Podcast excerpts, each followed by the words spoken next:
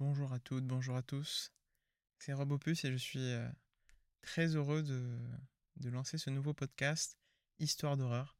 Un podcast dans lequel je vais vous raconter les, vraies histoires qui se cachent derrière la série American Horror Story.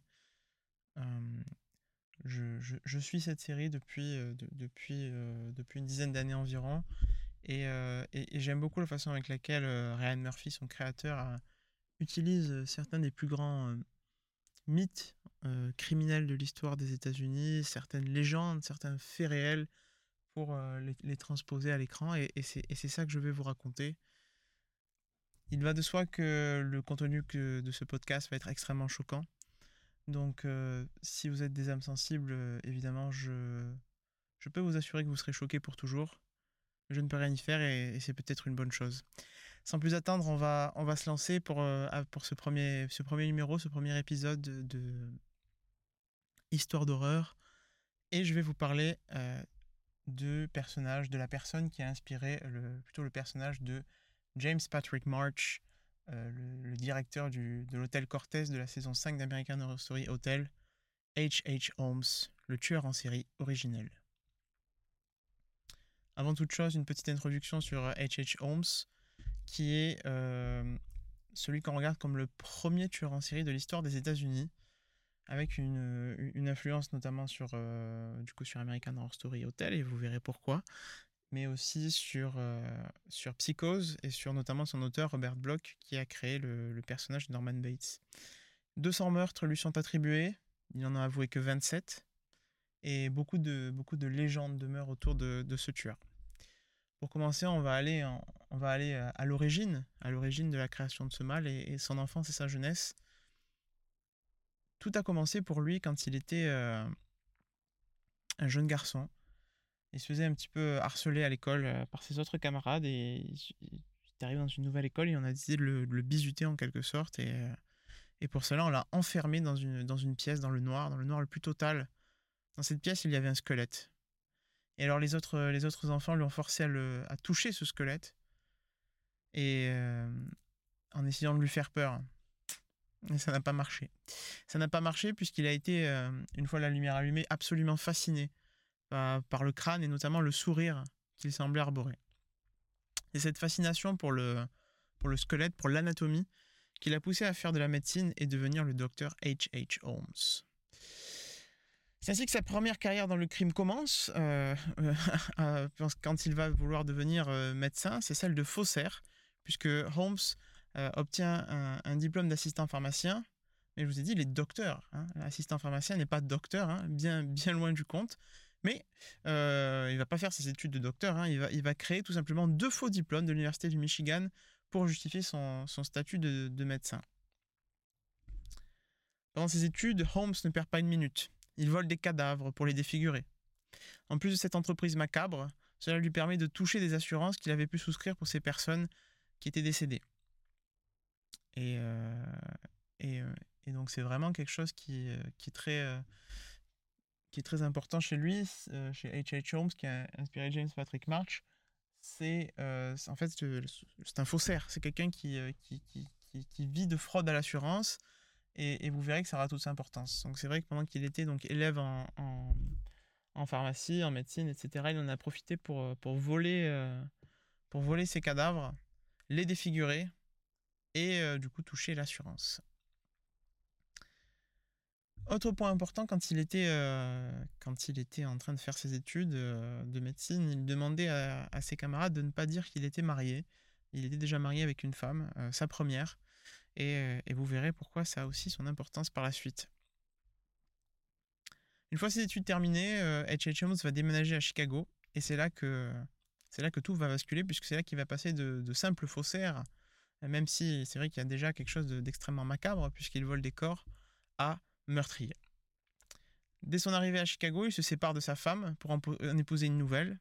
Mais euh, alors qu'il doit attendre 4 ans pour que le divorce soit prononcé, c'est très long. Euh, cela ne l'empêche pas de, ne plus vivre avec sa femme actuelle et déjà vivre avec une, son autre compagne, Myrta. Euh, mais euh, mais ça ne lui suffit pas non plus, puisque pendant qu'il était, avec pendant qu'il était encore marié et en train d'aller avec sa, nouvelle compagne, il, il, était aussi encore secrètement avec une femme, donc c'était un véritable polygame. Et déjà à cette époque-là, avant à peine à son arrivée à Chicago, H.H. Holmes possède déjà sept identités différentes, donc on voit bien le que quelqu'un qui aime, qui, aime, qui aime jouer du faux. Et c'est à Chicago que, sa légende macabre va s'établir, puisque c'est là où il devient d'abord l'assistant du docteur Holton, qui gère une, grande pharmacie à Chicago. Et, c'est, le problème, c'est que ce docteur Holton souffre d'un cancer, il est très malade, et, sa femme a besoin d'aide pour gérer la pharmacie. Et c'est vrai qu'elle va retrouver pas mal de réconfort en, H.H. Holmes, euh, qui va l'aider à s'en occuper, qui va gérer même la pharmacie.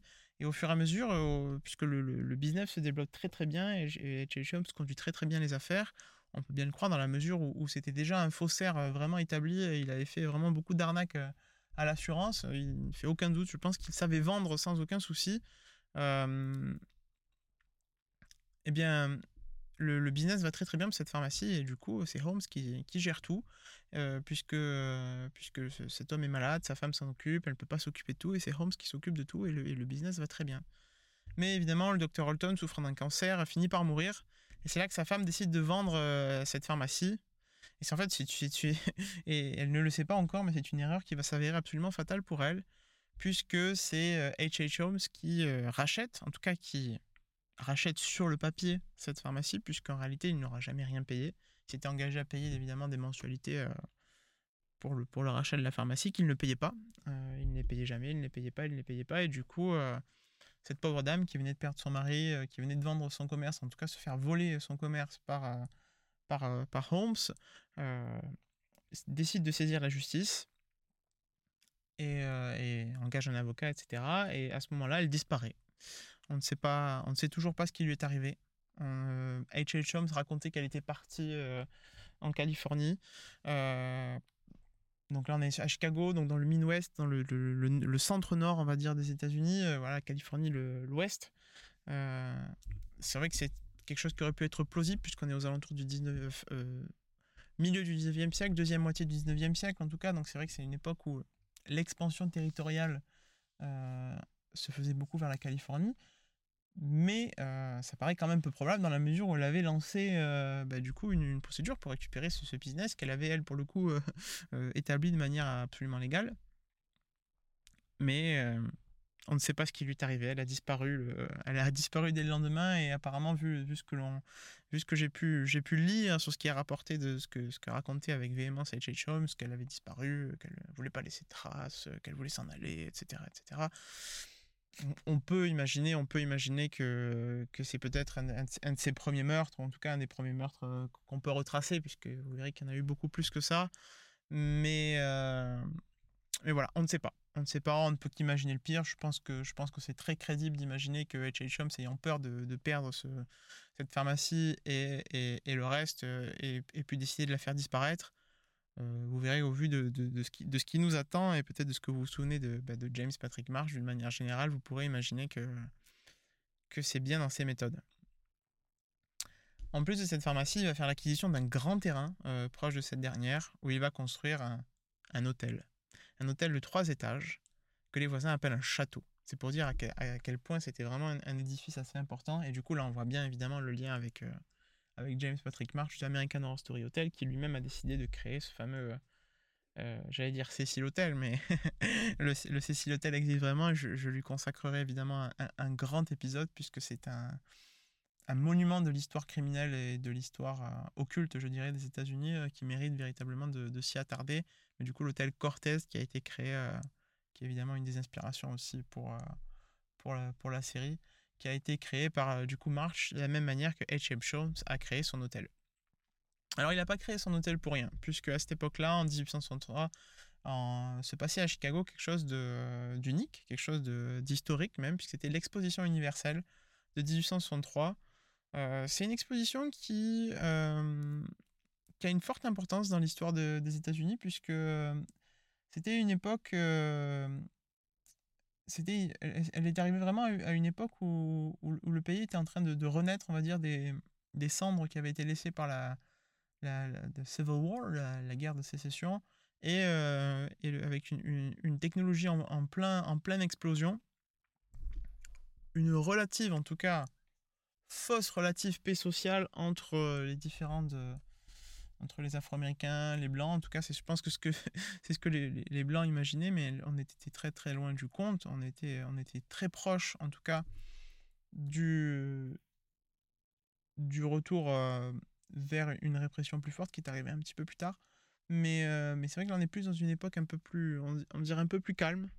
Mais euh, ça n'en pas moins que même si cette exposition universelle de Chicago a vu d'exceptionnelles euh, présentation des choses uniques comme l'électricité par exemple. C'est vrai que c'était vraiment une occasion pour, euh, bah pour, euh, pour les, États-Unis et Chicago de montrer, de montrer l'électricité et, plein d'autres créations qui, qui, se faisaient à l'époque.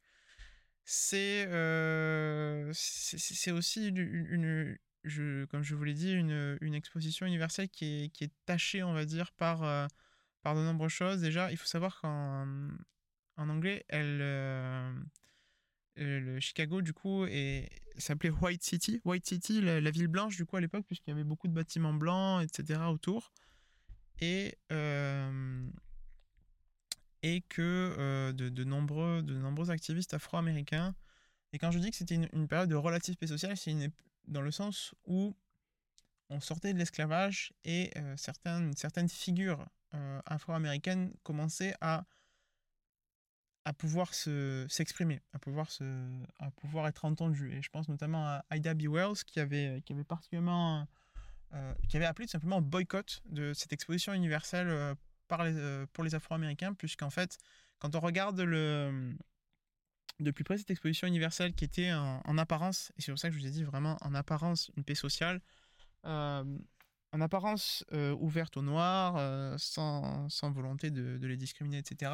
Quand on regarde de plus près, on se rend compte que c'était faux, évidemment, puisque, puisque les, Afro-Américains n'étaient pas invités au salon important. Euh, aucun invité de marque afro-américaine n'avait été invité à cette exposition universelle.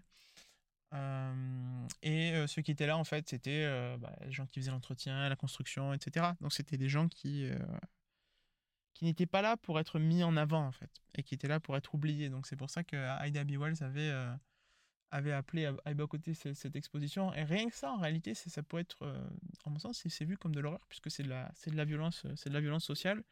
Et, euh, et, et, et, donc c'est vrai que du coup, c'est, c'est, ces Afro-Américains, et c'était évidemment un petit peu, en tout cas, avait tenté de, de, s'insurger face à ça. Autre chose qui est, qui est particulièrement euh, teintée, je dirais teintée de sang presque pour cette, euh, cette exposition universelle avant de, de revenir sur H.H. Holmes. En anglais, elle s'appelait The Columbian Exposition. Euh, Columbian, vous reconnaîtrez du coup peut-être Christopher Columbus, Christophe Colomb, qui était celui, celui qu'on, a à qui on attribuait la découverte de l'Amérique. Mais déjà c'est faux, puisque ce sont les Vikings qui ont découvert l'Amérique bien avant les, bien avant les, les Christophe Colomb. Et l'Amérique n'avait pas besoin d'être découverte, puisqu'il y avait déjà des gens sur place, et ces gens-là étaient les Native Americans, les Amérindiens. Et donc, et donc c'est vrai que c'est on, regarde du coup vraiment cette exposition universelle d'une manière très, euh, très teintée de sang euh, pour ça, puisqu'elle voulait rendre hommage à Christophe Colomb. Et d'ailleurs, c'est d'autant plus tristement ironique que euh, plusieurs, plusieurs figures qui étaient présentes sur les billets de, de cette exposition universelle. Il y en avait un avec Abraham Lincoln, un avec George Washington, donc voilà, des grands présidents de, l'histoire des États-Unis.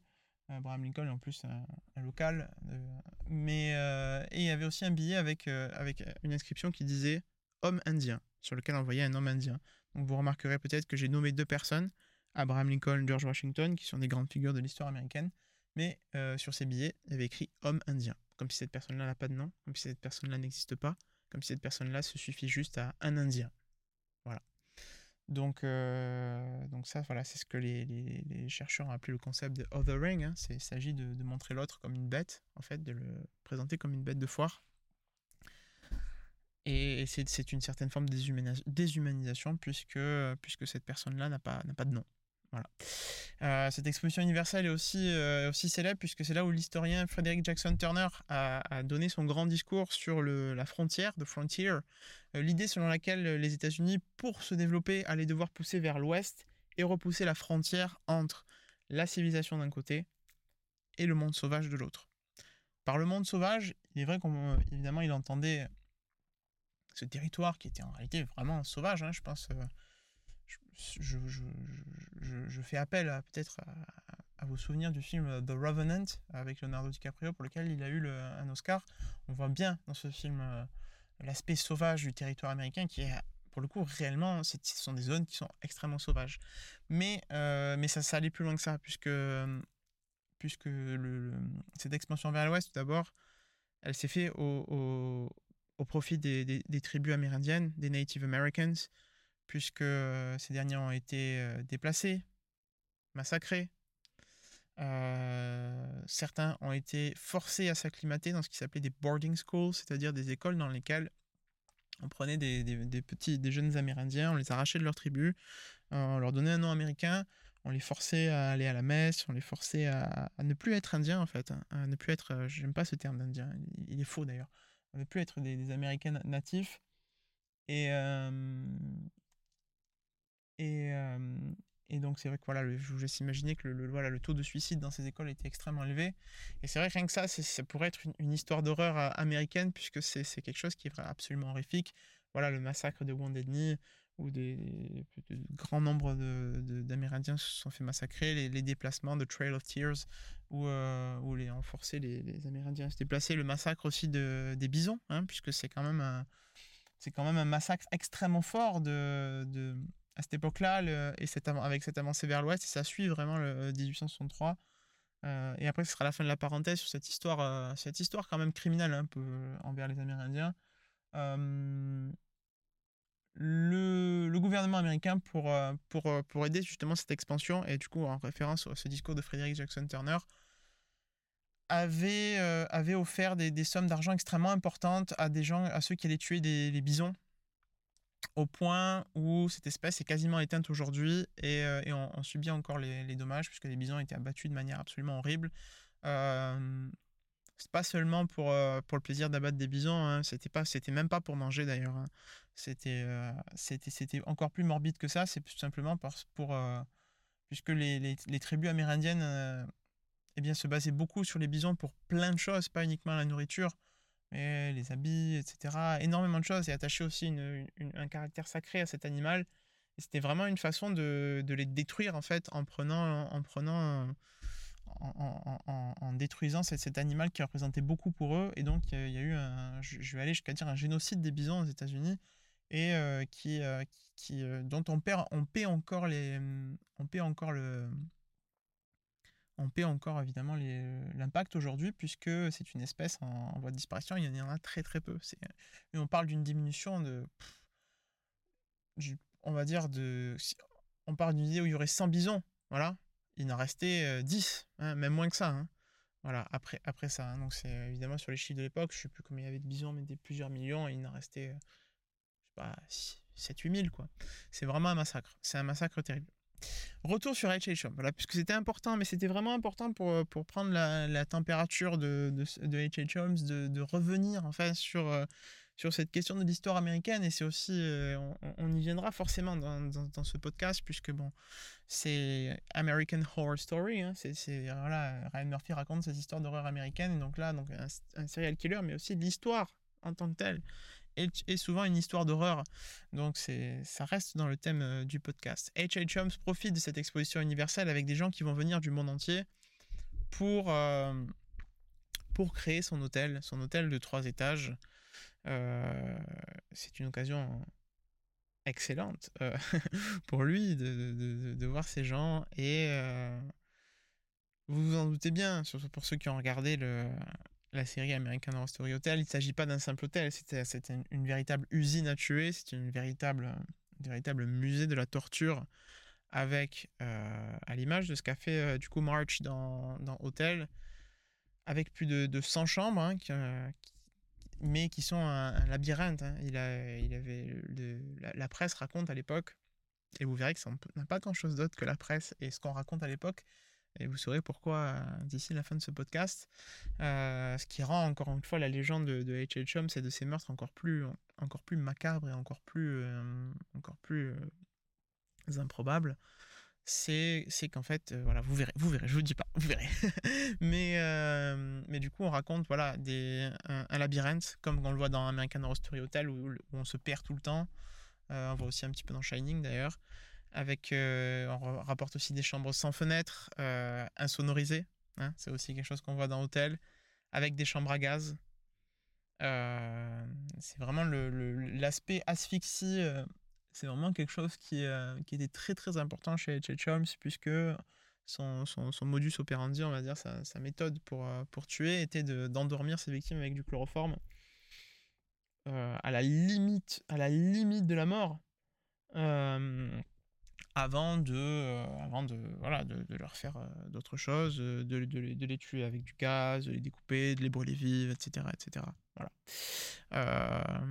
donc voilà, c'est un véritable labyrinthe avec des chambres à gaz, des chambres qui sont faites pour tuer, en fait. Hein. C'est ça vraiment le, le but de cet hôtel, c'était de, tuer avec des, couloirs qui menaient sur des murs, des murs euh, en briques. Hein. donc on peut imaginer ce qu'il y a derrière. Dans American Horror Story Hotel, il y a, des gens. On peut, on peut se douter qu'il y a probablement des gens derrière, derrière, ces, derrière ces murs.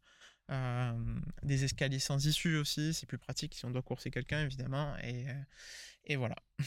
donc donc c'est vraiment le et vraiment à cette époque il y a de, un journal qui s'appelait The Yellow Press qui, a vraiment décrit de manière assez assez impressionnante ce, système de tuyauterie qui avait été conçu pour tuer avec ces, des chambres à gaz et ce système de gaz là qui allait euh, pour asphyxier euh, asphyxier les victimes de l'hôtel. On parle aussi de chambres de torture et de trappes euh, alors les trappes, c'est vrai que voilà, des trappes au sol pour, euh, pour piéger les victimes, probablement les faire tomber, pour cacher peut-être d'autres choses également. On ne sait pas plus que ça. Et, euh, à, l'image de, bah, du coup de HS Hotel et, de, ce que fait James Patrick March, un crématorium au sous-sol avec l'endroit où il envoyait toutes ses victimes et on le voit faire du coup souvent dans, dans HS puisqu'il ouvre, il ouvre la trappe, c'est pas le seul d'ailleurs puisque d'autres le font et il envoie et il envoie les victimes dans le grand toboggan de la mort euh, pour aller dans une espèce de fosse commune, euh, crématorium, euh, comme comme c'était le cas du coup dans American Horror Story Hotel. Et donc là, vraiment, on voit le, lien très très fort entre, entre H.H. Holmes et, James Patrick Marsh et l'influence du coup pour, pour créer ce personnage, puisque March explique au début de la saison qu'il a créé cet hôtel dans le but de tuer, avec le, pour qu'on s'y perde, pour qu'il puisse courser ses victimes, pour qu'il puisse aussi cacher ses crimes. Et ça aussi, vous verrez, c'est quelque chose de très important et qui va vous faire beaucoup penser à March quand je vais vous raconter la suite de l'histoire de H.H. Holmes. Euh, voilà, c'était vraiment l'idée de ne pas laisser de traces. Et, c'est, et c'est, ça, a été, ça a été assez réussi pour le coup euh, pour, pour H.H. Holmes, puisque en dehors de certains récits de la presse, certaines rumeurs et, autres. Il n'y a pas beaucoup de, preuves, en tout cas de, preuves, de, preuves euh, tangibles euh, de, ce qui s'est passé, aussi, fou que ce soit. Mais les gens le savaient, c'est euh, la culture orale, même si la presse écrite se,